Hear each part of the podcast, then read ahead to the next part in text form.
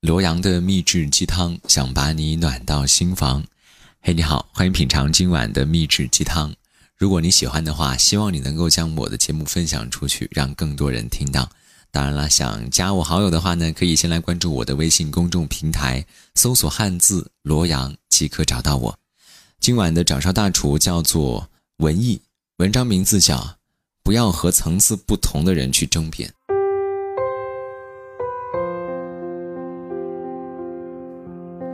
记得大学刚毕业、刚进公司的那一年，有一天，我和胡歌到外单位去办事儿。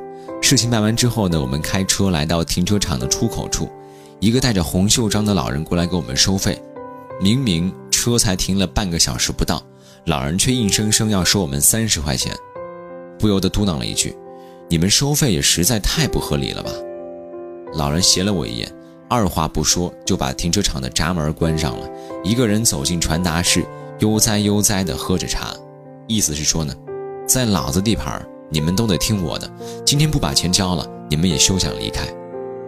我正想下车找他理论，胡歌却适时制止了我，一声不响把停车费交了。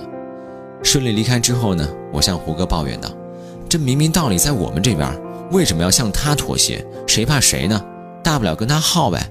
就算要交钱，也要让他出示物价局相关证明之后再交也不迟啊。”胡歌笑了，他说：“你呀，还是太年轻了，认准一个理儿就死磕到底。明眼人也能看得出来，他这是在胡乱收费。可是你想想，为了这么点钱，把时间耗在这儿了，耽误了接下来的工作安排，其实并不划算。”多年以后，我依然记得胡歌当时跟我说过的这句话：“永远不要和层次不同的人争辩，那是对自己的一种无意的损耗。”我的一个编辑朋友小易跟我说过他的一个经历：过年回家，亲戚问他一个月能挣多少，小易如实相告。谁知道呢？亲戚听完之后，居然语带嘲讽地说：“你说你好歹是个名牌大学生吧，怎么还不如村口李家的儿子呢？人家只是区区的中专毕业，可是这些年在上海混得相当不错。据说最近啊要回村盖房子了，他还一个劲儿摇头感慨：读那么多书。”还真是没什么用啊！小易跟我说，年初的时候呢，自己一直很喜欢一个自媒体大号啊，他招人了，于是他满怀热情的投了简历，最后也成功的被录用了。虽然说这份工作的起步工资并不高，也需要经常加班加点，可是每天能够和一群志趣相投的同事一起共事，他感觉自己过得还是挺愉快的。可是呢，听了亲戚的一番话之后，小易真的急于想为自己争辩一番，最后想了想。还是作罢。事例当中，小易的亲戚以挣钱多少来评判一个人是否成功的标准，而小易更加看重的是工作能够给自己带来的价值和前途。两个人认知水平的差异，决定了彼此真的很难聊到一块去。在那些根本不在同一频道的人面前，凡事都想争个明白，其实不过是在自寻烦恼罢了。还有，前段时间。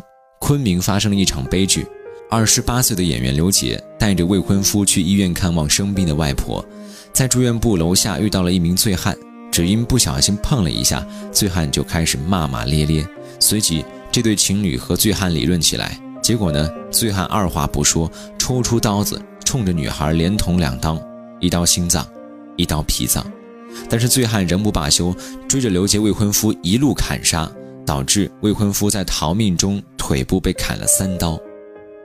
原本挺幸福美满的两口子，就因为一场无谓的争执而变得家破人亡，不禁令人唏嘘万分呢。这让我想起了美国第十六任总统、黑人奴隶制的废除者林肯说过的一句很形象的话：“与其跟狗争辩，被它咬一口，倒不如让它先走，否则就算宰了它，也治不好你被咬的伤疤。”同样的，你和什么样层次的人争辩，就注定了你将沦为什么样的人。不是所有人都处于同一层次。当你在生活中遭受到了不被理解时，先不要急着去争个输赢。你要清楚啊，并不是所有人都配得上你的解释，你知道吗？世界之大，人都有三六九等之分，我们无法改变人的品性和素质。但庆幸的是，我们有选择离开他们的权利，不与他们做过多无谓的争辩和纠缠，这就是对自己最大的保护了。当然了，这并不意味着软弱或退让，而是当你耗尽了精力，却难以消除人与人之间的认知差距时，你终于会明白，最好的发声方式莫过于少说话，做好自己，对吗？因为有些话只该说给懂的人听。